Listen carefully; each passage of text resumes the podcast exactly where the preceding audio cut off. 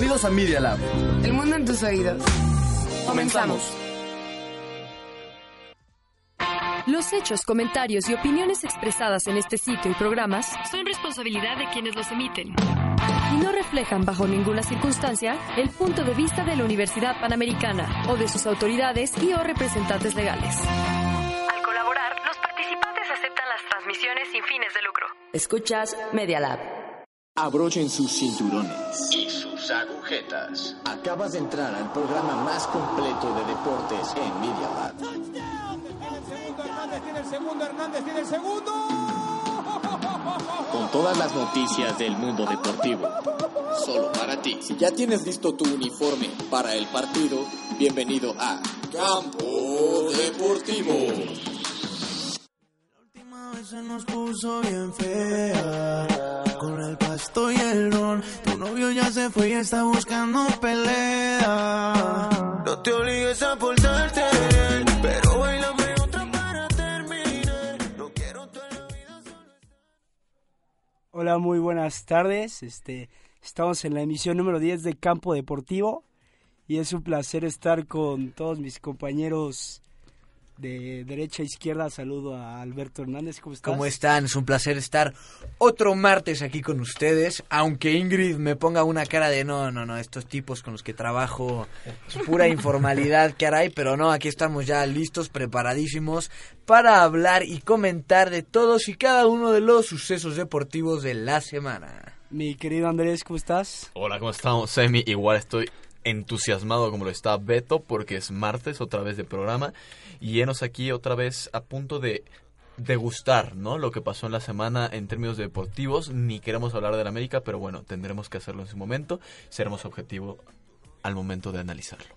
Muchas Mi- gracias, Emi. Mi querido Jaime, ¿cómo estás? ¿Qué tal, mi querido Emi? Pues sí, una semana más aquí. La verdad, bastantes resultados interesantes. Ya nada más quedan dos invictos en la NFL. ¿Eh? Así es, así es. Y por último, allá en cabina, Ingrid, ¿cómo estás? Hola, Amy. Pues la verdad estoy un poquito triste, ¿eh? no te voy a mentir. Pues ya Bastian Schweinsteiger pues se retira del fútbol y bueno, cómo no va a conmover esta noticia, ¿no? Ya platicaremos un poquito más adelante. Así es, así que esto es Campo Deportivo y no se muevan. En la villa en una esquina me le pego y ya me dice la realidad.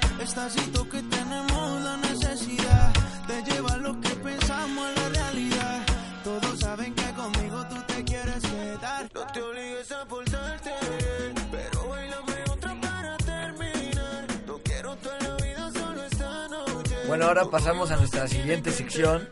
Vamos a pasar primero con la Fórmula 1 con la NFL. Dejemos que el Q nos lo pongan ellos.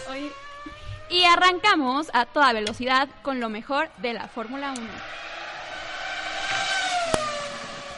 Bueno, no hubo Fórmula 1, pero qué bueno que pusieron esto porque quisiera mencionar algo del deporte motor, no es la Fórmula 1, pero es MotoGP, que ya hemos hablado en algunos momentos de esto. Y bueno, pues es que el fin de semana fue el Gran Premio en Tailandia. Eh, la música. Y pues qué cosas, ¿no? Marc Márquez gana la carrera y se proclama campeón de MotoGP una vez más. Y la verdad es que esto habla de la leyenda que es, es su título número 8. En total ganó una vez en Moto 3, otra vez en Moto 2 y después las demás ya en, en MotoGP en la categoría reina. La verdad es que es, es increíble lo que hace. Muy probablemente pueda alcanzar a Valentino Rossi. Ya veremos el próximo año lo que, lo que hace Marc Márquez con Repsol Honda. Pero bueno, va, va a estar muy, muy interesante y, y bueno, esto habla de la calidad, ¿no? De este piloto de 26 años nada más. O sea, puede llegarte a muy, muy, muy lejos. Si sigue en este nivel, si Honda le sigue dando esta moto, pues que la verdad es que los dos han funcionado muy bien juntos, así que qué bueno que podemos mencionar este tema, ¿no? Sí, sí, sí. Como yo te Tu decía. primo Mark. Mi primo Mark, mi primo Cariño. Eh, pues como siempre, los deportistas españoles eh, en el deporte de la velocidad han llamado mucho la atención. Tenemos a Alonso, por ejemplo, en la Fórmula 1 y Claro. tenemos a Marc Márquez, que es catalán, me parece. Exactamente, Este, catalán. Catalán, poniendo el nombre de Barcelona en alto, siempre ganando. Eh, cumpliendo con la cita de ganar el GP de Barcelona y así. Y pues bueno, ahora se proclama campeón 8 por octava ocasión, ¿no? Claro, octava eh, ocasión juntando todas las categorías. Pero bueno, es increíble, o sea, el dato de que ha estado em, seis veces en MotoGP y de esas seis ha ganado cinco. ¿no? O sea, ganó 2013, ganó 2014, 2015 gana Jorge Lorenzo, Marc Márquez se queda con el tercer lugar. 2016 vuelve a ganar, 2017, 2018 y pues ahora 2019. O sea, esto te habla de, del dominio, ¿no? No solo de, pues no solo del piloto de Márquez, sino también del dominio de, de, Repsol Honda Team, que viene haciendo las cosas muy bien.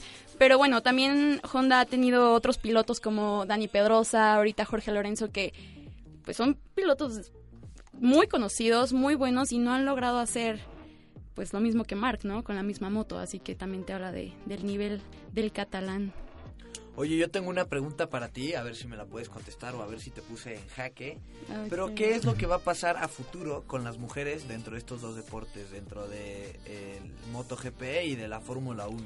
Pues, ¿Se tiene planeada alguna categoría de alta de alto rendimiento o realmente seguiremos así viendo puros pilotos eh, masculinos? Pues mira, en MotoGP esto está o sea, no, no hay tema, digamos, ¿no? Está complicado. Ha habido mujeres en categoría como tipo Moto 3, Moto 2 no han llegado, pero no, no se ve, no, no creo que se abra una categoría femenil. Y bueno, pues las mujeres que llegan a Moto 3 son muy pocas, ¿no? ¿Y habrá posibilidad, por ejemplo, de pilotas, en, bueno, de pilotos mujeres en Fórmula 1. Y de Fórmula 1 sí, sí hay posibilidad. De hecho, bueno, en, en moto, ¿eh? En la Fórmula 2 está eh, Tatiana Calderón, la colombiana, que viene haciendo las cosas muy bien, que ya ha tenido también minutos con, con coches, bueno, con monoplazas de la Fórmula 1. Entonces yo creo que ella sí puede llegar muy lejos. No sé si vayan a abrir una categoría solo femenil, pero pues es sí. probable que si llega a correr eh, de alto rendimiento sería compitiendo contra los hombres.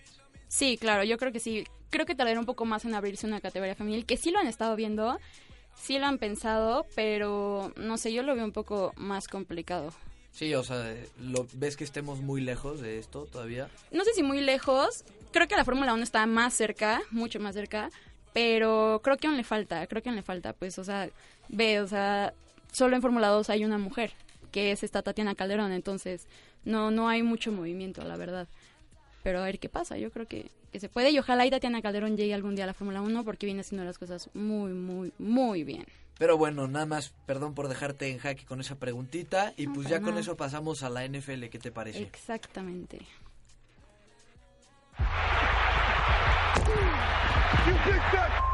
And that's it, touchdown. Monday Night. Bueno, este fin de semana se llevó a cabo la semana número 5 en la que solo nos deja a dos equipos invictos que son los Patriotas y San Francisco. Los buenos Pats. Los buenos Pats. San Francisco. Y San Francisco. Que los Pats llevan una marca de 5-0 y Brady rompiendo otro récord, convirtiéndose en el tercer coreback con más, yardas en la historia de la NFL, superando a Brett Favre, que es otra leyenda, de la, y que se queda simplemente a 18 yardas de este Peyton Manning, que es el segundo mejor. Que ya prácticamente. Que ya realmente para el siguiente partido un pase de 20 yardas y ya lo rompió. Entonces. Que aparte Brady nunca ha sido característico de jugar eh, pases largos o de hacer yardas aéreas muy grandes, pero de lo que es característico es que son yardas muy constantes, ¿no? O sea, casi cada serie ofensiva que, que realiza eh, avanza mínimo unas 50 yarditas, ¿no? Entonces, pues la verdad es que Tom Brady es una bestia, es un titán. Es una bestia que sigue rompiendo récords. Prácticamente lo sentaron, ¿no? En el partido contra los Chiefs. Pues este no, contra los Redskins. Los Redskins y también lo sentaron con el partido con este los Jets. Realmente que han que han mostrado que la defensiva y la ofensiva sin problema este Brady es una garantía siempre en el equipo y ahora que tienen a la mejor considerada hasta ahorita la semana 5 la mejor defensiva de la liga solo han permitido 7 puntos de todo lo que llevan de la temporada. A pesar de... que ya no tienen al legendario y mítico Matt Patricia.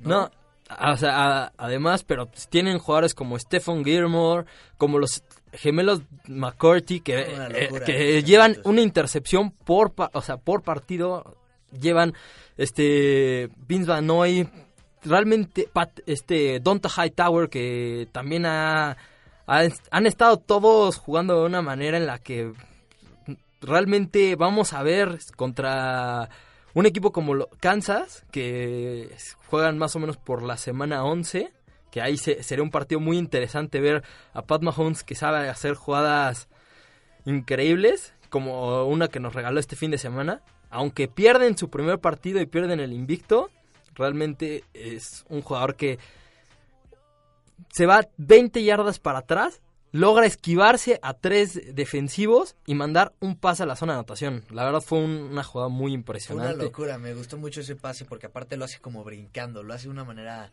rara y fue a las manos, ¿eh? A las, manos. a las manos y a las zonas en el momento en el que su receptor se, fue, se desmarcó.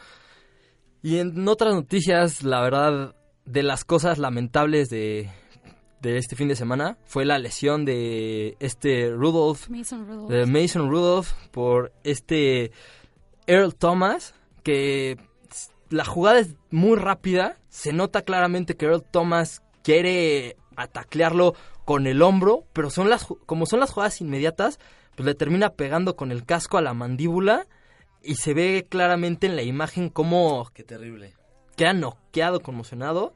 Las buenas noticias para Pittsburgh es que ya el día de ayer salió del hospital, ya pudo estar en su casa, pero una de las cosas que me impresionó, que dije, no puede ser posible que el carrito para los jugadores conmocionados no funcionara. Tuvieron que lleva, hacer que se fuera caminando y los médicos justificaban diciendo que como no fue una lesión mucho más fuerte de las cervicales o de cosas así de la columna, que por eso no era necesario. Sí, no, pero yo también creo que está fatal eso, o sea, en un partido de la NFL...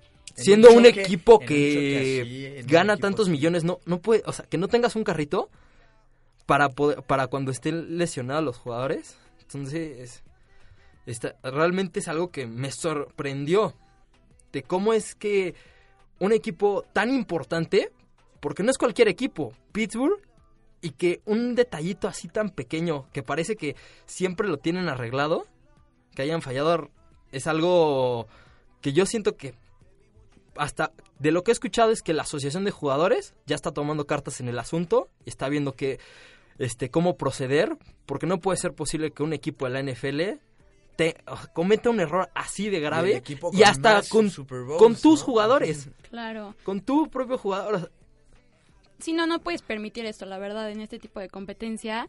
Y aparte, o sea, bueno, afortunadamente se pudo levantar y pudo caminar, pero es que si no, ¿qué se hacía entonces? La verdad es que muy, muy mal por parte del equipo. Y también por parte de la liga, perdón, de no ver antes que tengan todos los, o sea, todos los requisitos y todo lo que se necesita para ya poder jugar un partido, ¿sabes? O sea, un carrito es básico. Es, es, un, es algo básico. Y aparte, ahorita que han estado con los procesos de conmoción, de que si un jugador termina conmocionado, no puede regresar al campo por toda la crítica, por todo. Ahorita la liga se ha enfocado en intentar ver cómo arreglar esto y, y termina pasando esto, entonces es algo que lamentable por, por ser la liga que para mi gusto es la más competitiva, la que siempre tiene espectáculo, la que logra hacer que todo esté pareciera que siempre bien. Un error tan simple Vamos a ver, vamos a ver en qué termina pasando y sucediendo. A ver en qué, en qué acaba, ¿En qué acaba? la situación. Pero bueno, para terminar, pues ayer termina, este, termina ganando San Francisco a los Browns, mostrando una superioridad en todas las líneas del campo. Ah, realmente se vio al equipo de San Francisco tranquilo, que no fue un rival que les hiciera pelea que pues a mí yo decía que podía ser uno de los equipos que iba a ser sorpresa, que hasta ahorita lo está haciendo, que está haciendo buenos juegos, que está que su línea ofensiva, tanto defensiva, pero ahora vamos a ver qué tal le va este fin de semana, que va a jugar contra los Rams en un juego divisional, siendo los Rams ya un equipo de mucha más categoría, un equipo que les va a competir mucho más, porque hasta ahorita había tenido partidos bastante cómodos, sencillos y nos damos cuenta de que muchas veces el, el que te den un calendario cómodo no significa que este el equipo esté andando bien. Estás, estamos hablando que pues, de los de los eh, equipos que ha ganado, la mayoría tienen este racha perdedora. No han sido equipos que le hayan competido, que hayan sido equipos que los hayan puesto en aprietos, aunque en cierta parte contra Pittsburgh estuvo en aprietos, pero es un equipo que a- ahorita ha tenido muchas bajas, tanto el Rotlisberger, ahora la- a- como estábamos hablando de Mason Rudolph, se viene su tercer coreback, que es Devlin Hodge, que la verdad se vio bien, dio una buena cara, porque logró hasta meter un touchdown contra los Ravens, pero no estamos hablando de que es tu tercer coreback. Se les está cayendo Que se les está cayendo. el equipo. Que es lo que hundiendo la nave. vamos, vamos a ver qué pasa con Pittsburgh y que pues San Francisco también, a ver qué sucede este fin de semana ya que tiene un, un rival que le va a competir mucho más, que va a ser un juego más interesante. Oye, y de los Cowboys Packers. Cowboys, pa- realmente fue un juego que me, me gustó, fue bastante que al- la- lo que fue la primera mitad del partido se notó claramente el dominio de los Packers con Aaron Rodgers y en Dallas Interceptaron a Dak Prescott tres veces, Tres veces. dos veces de una de esas veces fue por error de su receptor que le pega en las manos y tal cual le La rebota y la hecho, cae. ¿no? La- primerita, justo. La, primeri- la primera intercepción. Se vio un equipo de Dallas flojo. flojo de lo que venía haciendo. Ya lleva dos partidos consecutivos perdidos. Y las Águilas de Filadelfia le empiezan a apretar el paso. Aunque enfrentaron a los Jets, ya le ganaron. Jugaron contra. igual, contra Green Bay en Lambeau Field. Y le ganaron a Green Bay. Entonces, eso te habla que Filadelfia está mejorando bastante las cosas y puede meter en serios problemas a Dallas si quiere ser uno alguien que se meta a los playoffs. Perfecto, pues eso fue todo de la NFL por hoy. Eh, eh, muchísimas gracias. No sé qué señales me está haciendo allá eh, mi, mi compañero Productor. Los productores Pero no- no entendemos bien. No están ni siquiera escuchando, pero pasamos a la siguiente sección que va a ser la Liga Ya, MX. La Liga MX. Directo a la liga. Directo. Y bueno, hablemos un poco sobre lo que fue esta, esta jornada llena de emociones y de resultados inesperados.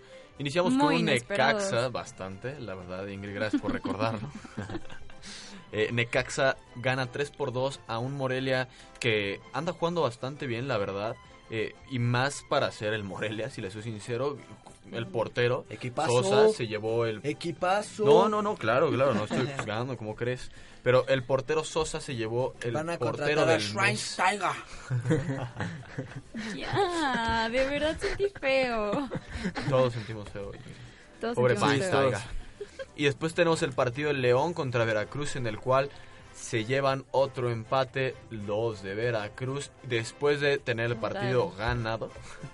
Eh, Sí, no, no, no. se los llevan otra vez y los empatan en el minuto 86. Y bueno, Jurado sigue sin ver las victorias en la Liga. Cruz azuleada MX. otra vez. Una cruz azuleada por parte de Veracruz. Y después Tigres sorprende a todos. Después de un paso muy malo que llevaba en las anteriores jornadas, le gana 4-0 a un Santos que viene un poquito de bajada. Recordemos que Santos se encuentra en segundo lugar, pero desde hace dos partidos que no gana. Lleva dos derrotas consecutivas y bueno, eso ya le está afectando porque ahora se ve en segundo lugar cuando él era... eh, bueno, ellos eran el primer lugar. Y ahora Necaxa lo ha tomado con 24 puntos, bien merecido, porque Necaxa es la mejor ofensiva del torneo hasta el momento. Y bueno, eso habla de, del por qué están en ese lugar en la tabla. Y después tenemos el partidazo América contra Cruz Azul. La verdad es que... Aquí vas a tener mucho que decir. Bastante, bastante. eh, cosas positivas para el Cruz Azul en, en lo específico. La verdad es que creo que el que se haya partido Peláez y este Caiciña les ha servido de cierta manera porque siento que los jugadores ahora han tomado más confianza. Ya hacen las cosas y se, se le- se ve un Cruz Azul agresivo, confiado, con ganas de buscar el, resultado, peleando una tras otra vez. Y digo, después de tantos partidos que habían sido bastante malos por parte del Cruz Azul ante la escuadra americanista, ahora vemos un Cruz Azul que, que se crece y ahora ya hacen las cosas como deben hacerla, la defensa muy bien, la media muy bien, la delantera muy bien. Y bueno, esperemos que sigan así el resto de la temporada porque se viene el cierre y en el cierre ahora sí que no importa tanto los resultados que hayas tenido antes porque el Cruz Azul de hecho está en el doceavo lugar todavía, ni siquiera está en zona clasificatoria y esta victoria le da un gran oxígeno. ¿Ustedes qué opinan? ¿Creen que Siboldi ya, ya salvó la temporada con este resultado? Mm, Salvar la temporada no, pero que le da un gran gusto a la afición este es un 100% ganar un clásico sí, claro. y siendo la América que los últimos años han sido dolor de muelas del Cruz Azul Sí, no, y no, solo para la afición, para la afición, exacto, o sea, también el mismo equipo, sabes, una victoria ante la América de este tamaño te da pues te da más fuerza, ¿no? Sabes, te da como Sí, anímicamente te motivación. Entonces, no sé si ya vayan a salvar la temporada, pero sí creo que es un resultado muy importante. Yo creo que vimos un este un Cruz Azul totalmente diferente a lo que estábamos viendo con Caichiña y la gran diferencia es justamente este encuentro contra el América, como tú lo mencionas, muchísimo más ofensivo. Claro. Sí, no, aprovecharon cualquier error del América. Cualquier error del América no pararon de estar adelante, adelante, adelante. Obviamente cabe mencionar que la diferencia que hubo entre un Cruz Azul de 11 contra un América de 10, pues sí fue bastante notorio, ¿no? Sí, bueno, ya que quieres hablar del tema de la expulsión, Roger Martínez se hace expulsar de una manera infantil, poniéndole el codo en la, cara, a Vaca, si no me equivoco, enfrente de la banca de Miguel Herrera, sí, no, enfrente del árbitro o sea, digo, ya si vas a hacer eso, al menos lo tratas de encubrir para que no te expulsen a la primera. Sí, pero si ya vas a ser mañoso, vas a ser mañoso bien. Exacto.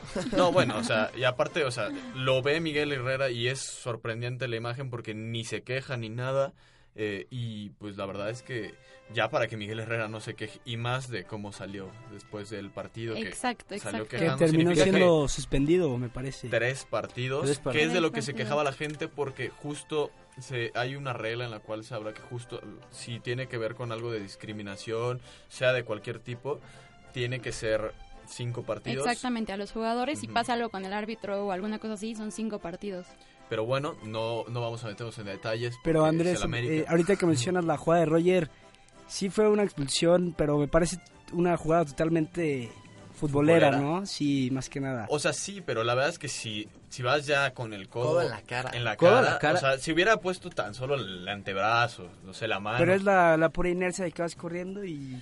Bueno, es que podrían alegar lo mismo un poco con, pues, con lo que pasó hace poquito con, el pollo. Con el pollo briseño y con Giovanni, ¿no? Que pues la verdad es que es una jugada futbolera, va con el tachón arriba, no debería de haber ido con el tachón arriba y acabó siendo esa cosa tan tan llamativa, ¿no? Así como que, vimos esa lesión.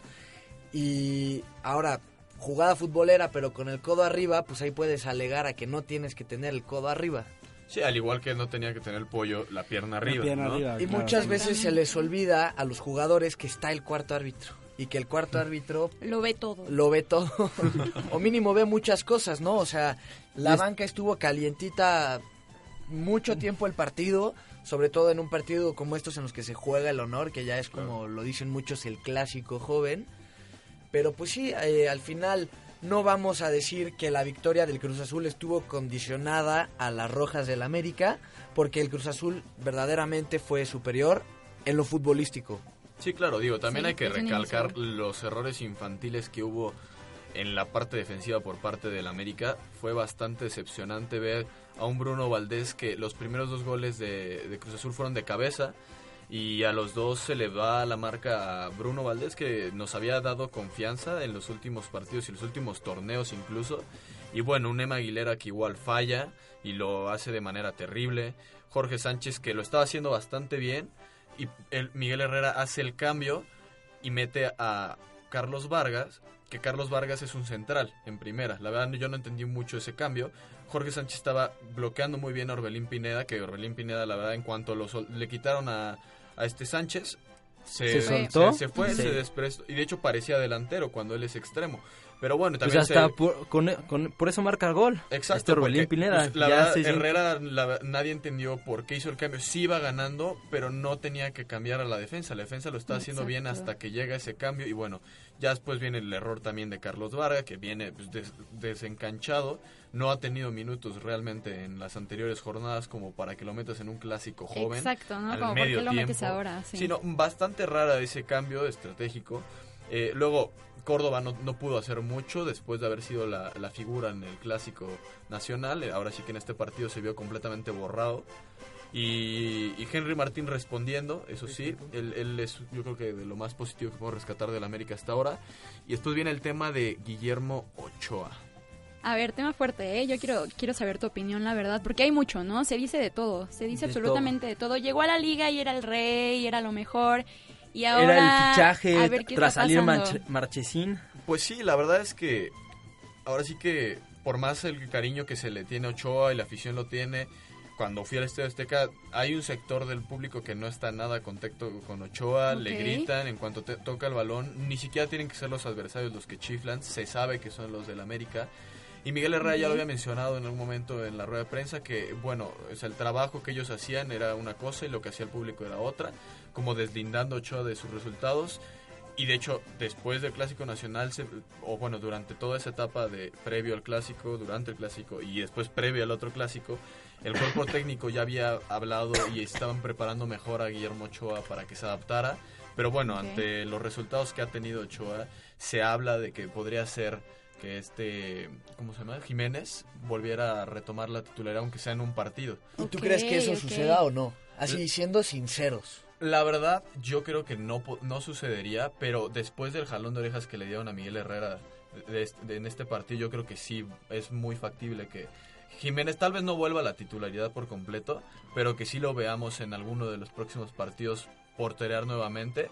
Y si lo hace bien, va a seguir así hasta que se gane el puesto Ochoa. Porque yo escuchaba a un Miguel Herrera cuando llegaba Ochoa que decía que Ochoa venía aquí a pelear su puesto. Exactamente. Y bueno, esa no es una pelea justa, porque Jiménez No. en lo que llevábamos de la temporada lo hizo bastante bien, que sí tuvo errores en la, pre- en la pretemporada y nos llevamos un 3-0 de Pumas, pero fue en la Pero pretemporada. temporada- en la temporada realmente estuvo haciendo bastante bien las cosas. Sí, y, de- seguridad. y llegó Ochoa y ha recibido 15 goles. Nada más 15 goles de 8 partidos. Pero a ver, ¿qué creen que es lo que está pasando con Ochoa? O sea, ¿viene esto de un tema físico o es más que nada la adaptación? Yo creo que tienen que ver un poquito más O con la adaptación.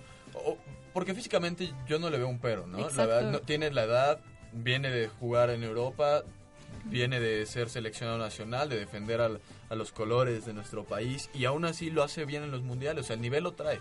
El problema es que no es lo mismo jugar en Bélgica que jugar en México. La Liga Mexicana es otro tipo de fútbol en el cual te pueden llegar cinco veces y como ya los vimos, esas cinco veces te, te van a meter gol y no van a perdonar. Y que aparte de que quieras o no tiene más presión, ¿no? O sea, to- Sí, como dices, sí. toda la presión de, los aficionados. No, sí, exacto. No, es lo tan- mismo que te aplaudan en el estadio de, de su equipo de Bélgica que te, a que te abuchen a en que el te estadio Azteca aquí, lleno. Exactamente. Pero, Pero- disculpen, este, independientemente yo creo que de todos los goles que, que le han metido a, A Ochoa. a Guillermo Ochoa, no le podemos quitar ese mérito que ha tenido a lo largo de toda su, su carrera. No, nadie se lo está sí, negando, no, no. sino por eso llega al América. Llega como el fichaje bomba tras la salida de Marchesín, trayendo a un portero que de renombre siendo la de las figuras más importantes en la historia del- de los porteros mexicanos. Sí, exacto. Y- Pero- Y es justamente eso, justo porque tiene la expectativa de todo lo que lleva su carrera, de toda la historia y Sí, de lo que nos ha sabemos dado que es. ba- bastantes eh, grandes eh, triunfos a la selección mexicana, a la América en su momento, Sí, en su claro. primera etapa. Pero pues tiene que vo- volver a mostrar ese nivel. Si no, la verdad, o sea, ¿tú, tú qué opinas? Tú que también le vas a la América, ¿no? Ya estamos en Sí, sí, esas. sí, así es, por eso. ¿Tú meterías a Oscar Jiménez o Ochoa? Yo, yo a lo que voy historia. es, este, pues la prensa desafortunadamente vende, vende mucho humo y no- el chiste es no de- que no nos dejemos llevar. Claro. Yo la verdad seguiría con Guillermo Ochoa porque es ¿Por un qué? portero que físicamente, futbolísticamente todo lo tiene y sí, evidentemente está pasando por un mal momento, pero yo la verdad lo dejaría en, en el terreno de juego. O sea, ¿no crees que un jalón de orejas le serviría? Sí. Una banquita, ¿no crees que le sirva? Un, partido, no te estoy Un diciendo que lo quiten, de, pero un partido que metan a Oscar Jiménez. Es ¿no que es le- peligroso porque es echarle un poco a la afición encima al Sí, jugador, no, y Bueno, Ahora Digo yo, sí. ¿qué tal te puede aportar Oscar Jiménez teniendo a Guillermo Ochoa? Y, y también hay que mencionar que muchas veces la culpa no es solamente del portero, sino de la línea defensiva y de la- del medio campo y pues Sí, del sí, delantero. El primer defensa es el delantero y el primer atacante es el defensa, ¿no? Sí, bueno, no tenemos delantero este partido. Entonces, entonces cuéntalo si quieres como un defensa menos. Pero pues sí, al final no, no se le puede echar todo a Guillermo Ochoa.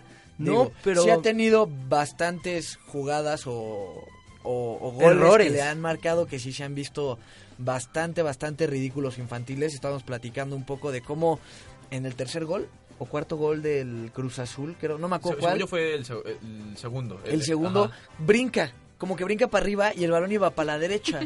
Yo dije, pues no se lo esperaba o no sé, pero... Pero sí es algo muy raro, estoy de acuerdo. Un esfuerzo un poco gracioso por parte del arquero. Yo creo que sí tiene mucha calidad, pero no sé qué pasa con futbolistas, no solo en México, en Europa, en Sudamérica, en todos lados, que hay jugadores que si pierden esta confianza de la afición, de la prensa, como bien lo decía allá el Dinamita, eh, como que necesita, necesita encontrar algo que no me parece que sea que lo va a encontrar eh, si lo banquean. Puede ser, a lo mejor lo que Pues- necesita es que siga, ¿no? Que siga jugando, tener más oportunidades y, y a ver qué pasa. Ahora sí que tendremos que esperar al siguiente partido para ver cuál es la decisión que toma el cuerpo técnico.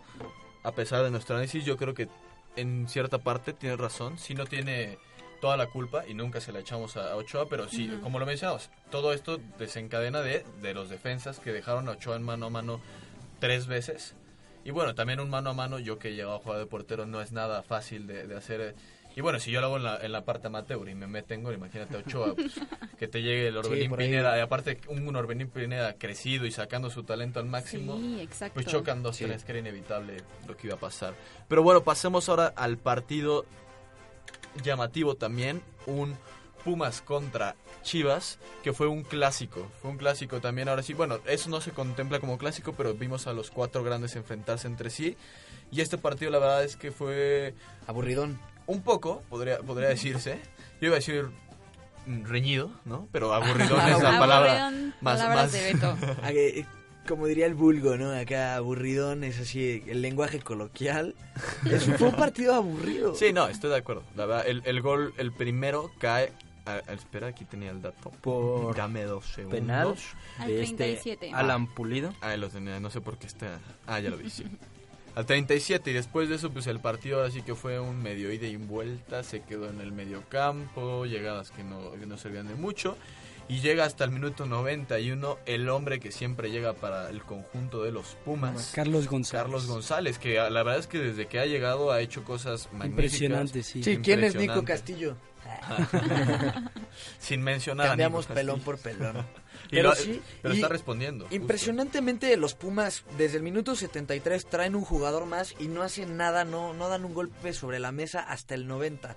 Una expulsión que no sé ahí si la vieron, no sé, no estoy tan seguro de que haya sido así como... eh, Para roja. Para roja directa, o sea, como que sí se Es, le va la es pierna. inercia. le No, de hecho ya se la cancelaron. Se la cancelaron. Ya Ya, se la cancelaron. anunciaron que se iba a poder jugar contra Monterrey. Exactamente, le pisa sin querer pues las partes nobles y, y sí, la verdad es que es como parte de la inercia la jugada. Yo creo que los Pumas, si no hubiera sido porque traían un jugador más, no llegaban a empatar este partido. Los Pumas jugaron espantoso, sin idea. Fue un partido apretado, un partido, no sé, no sé, como muy de- mucho engrudo, muy grumoso.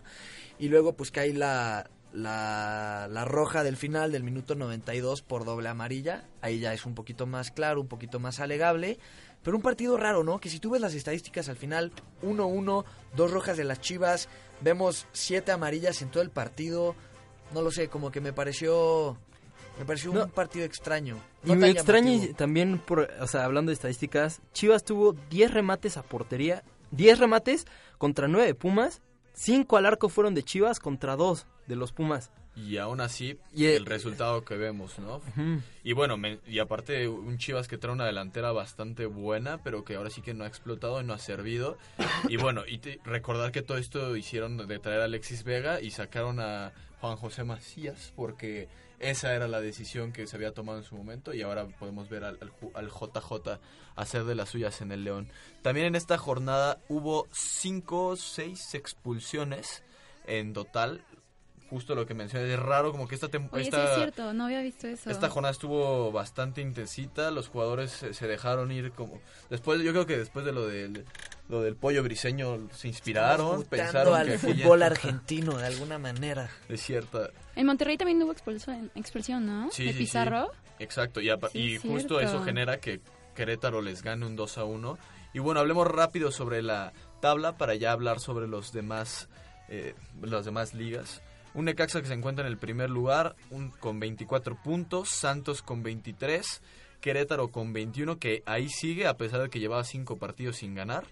América, que bueno, después de la derrota sigue igual con 21 puto- puntos, eh, empatado con Querétaro. León con 20, Tigres con 20, Pachuca con 18, Pumas con 18, Atlas con 18, Tijuana con 18.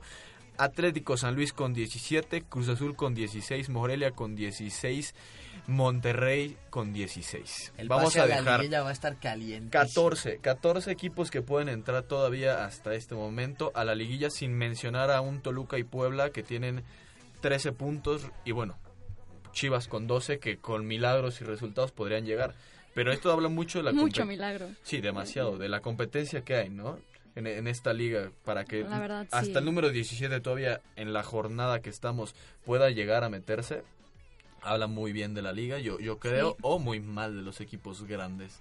Cualquiera de las dos se pueden ver. Pero bueno, pasemos ahora sí a la liga, ¿no? Este, Beto, es tu momento. Podemos, si quieres, empezar a comentar sobre el Betis, que va a ser rápido porque jugó guardado todo el partido. Entró... No, lo cambiaron, no. Lo Ah, no, eh, cambiaron. lo cambiaron, lo cambiaron. Y el que jugó minutos también fue Diego Laines. Que Pero bueno, pónganme por favor el himno, el bello himno de la Liga Santander, por favor. No, es que No, eso No no lo lo no tenemos. está, eso no lo no tenemos. Ya lo, ya lo quitamos. Bueno, está bien, no importa. Continuemos.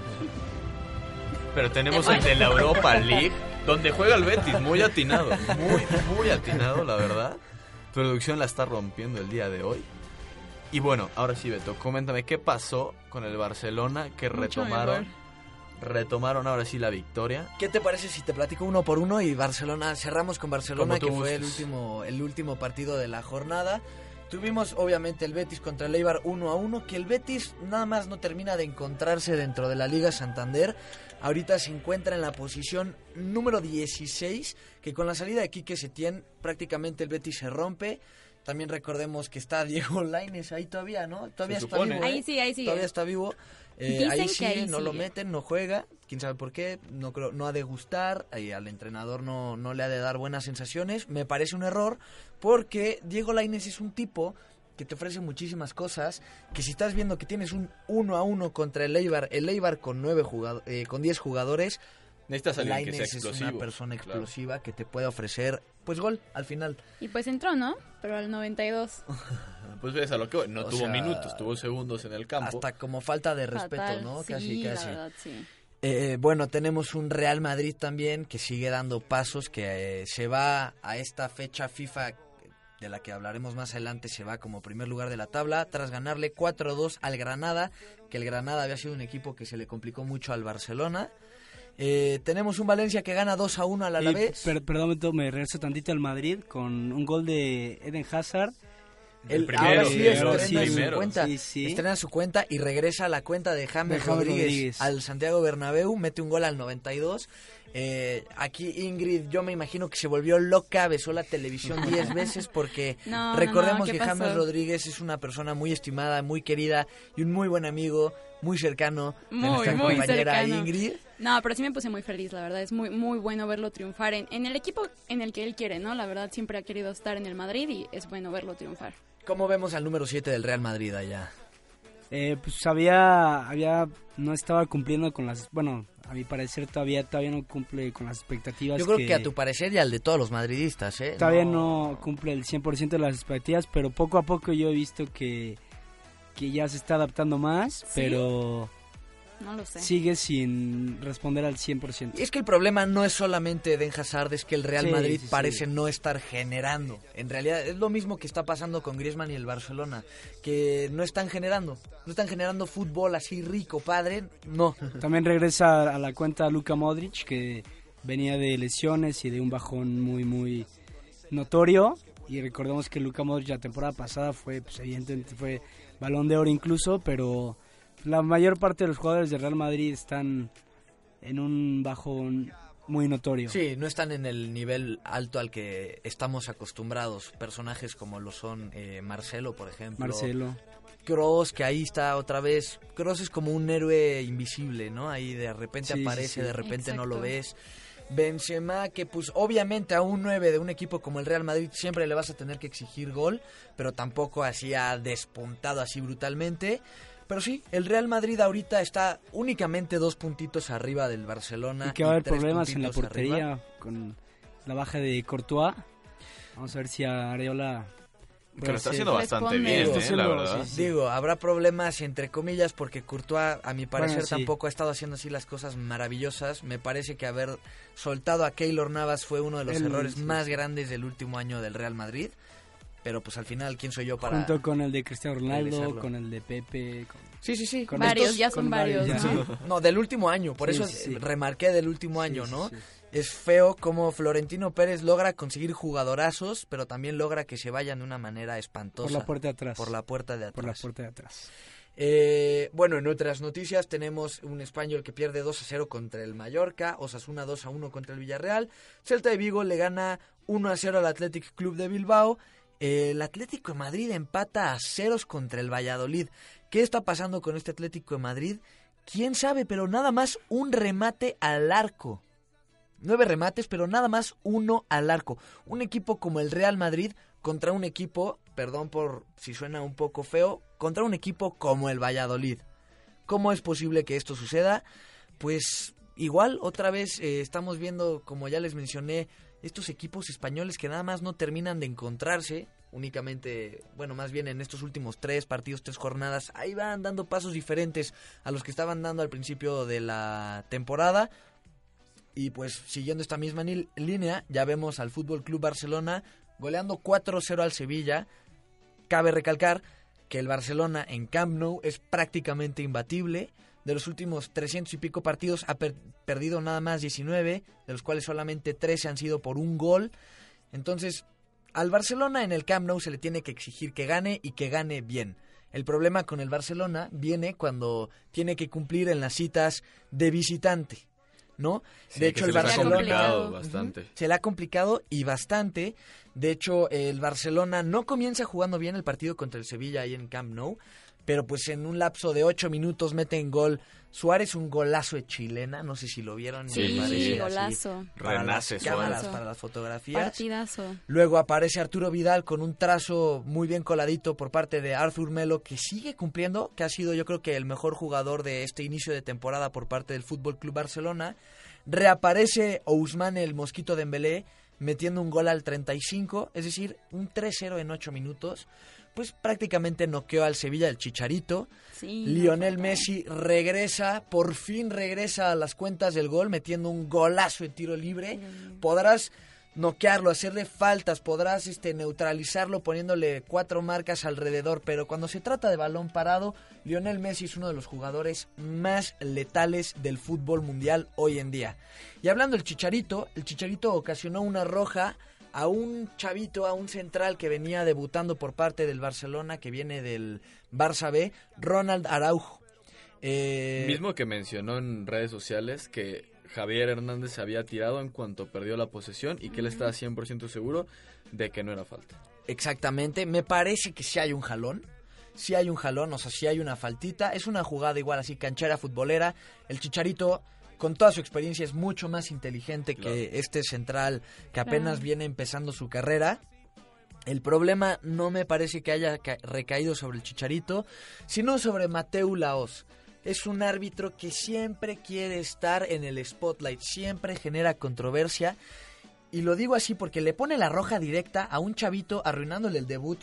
En una, no era así Sí. que digas clara jugada manifiesta de gol, así que digas roja, yo le habría puesto una amarilla, le No, aparte con un libre. resultado, ¿no? Que ya ya está- quedan tres minutos de juego y Mateu Laos se quiere poner en el spotlight.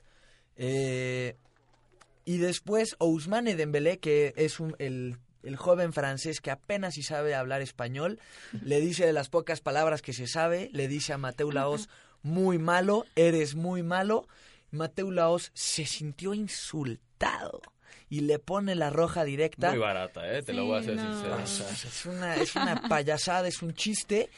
Y obviamente el Barça va a apelar tanto para la roja de Araujo como para la roja de Dembélé. Y recordemos que es un poco peligroso que Dembélé se pierda el clásico. Porque Sí. se perdería dos partidos y el, pues, entre El uno de estos dos entra el clásico. Y por ese insulto. Por, Por el ese gran insulto, por de eres de muy malo. Eres muy malo. Me parece que... Hasta sí en las perdió- ligas de secundaria se escuchan cosas peores, hazme el favor. Por favor, en las de preprimaria se escuchan cosas peores, ¿no?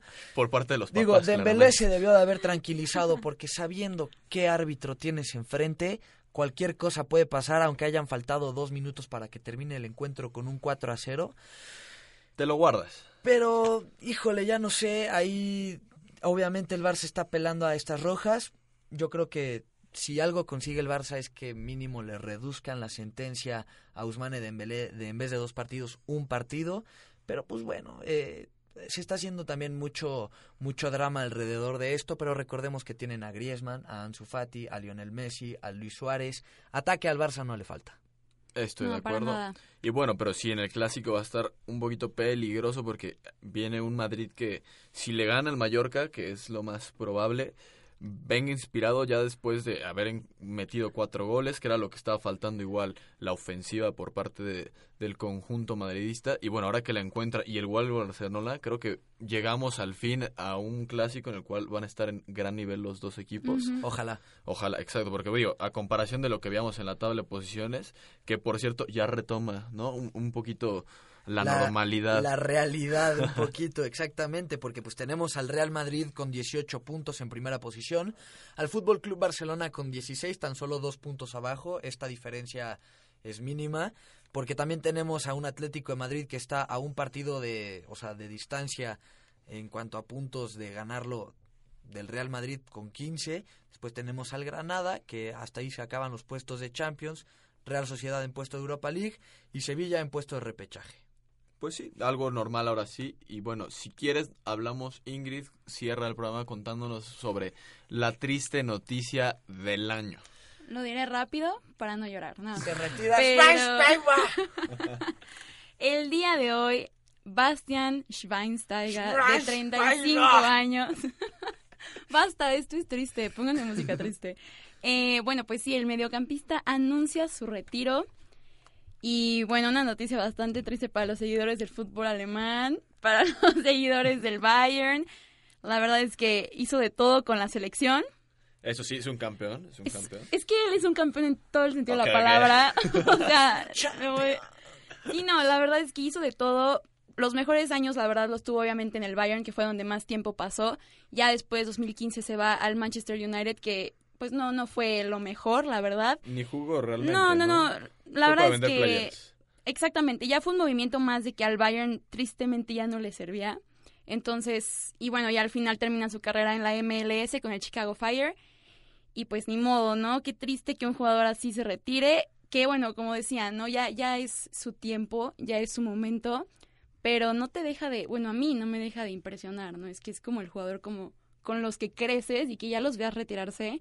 A mí sí me causa mucho sentimiento y bueno, hace un año tuve la oportunidad de estar en su partido de despedida, ¿no? En Alemania y la verdad es que es un crack, o sea, es queridísimo por todos los fans, por, o sea, por toda la afición alemana. Entonces, sí es una noticia muy, muy fuerte para el ámbito internacional y obviamente para Alemania. Y pues sí, nos despedimos con Nos despedimos con un tono muy lamentable. Triste. Porque pues sí, la verdad Dilo, es que... Beto, dilo, sácalo, sácalo. Lo traía ahí dentro. Sí, no, no, no. Pero bueno, aplaudir, ¿no? Todo lo que logró, ganó el triplete con el Bayern y Y bueno, pues lo más importante, la Copa del Mundo en 2014 contra Argentina. Pues un recuerdo triste, pero bueno, nos vamos. Es que Ingrid ya ni siquiera queremos Danke, despedirnos. Danke. Danke, Schweinsteiger. Danke, Basti. Nein, nein, nein, nein. Eh, bueno, así fue todo por hoy, fue todo por el programa de hoy. Nos vemos el viernes. Nos vemos. 2.30. Willkommen bei Media Lab Radio. Die Welt in deinen Ohren.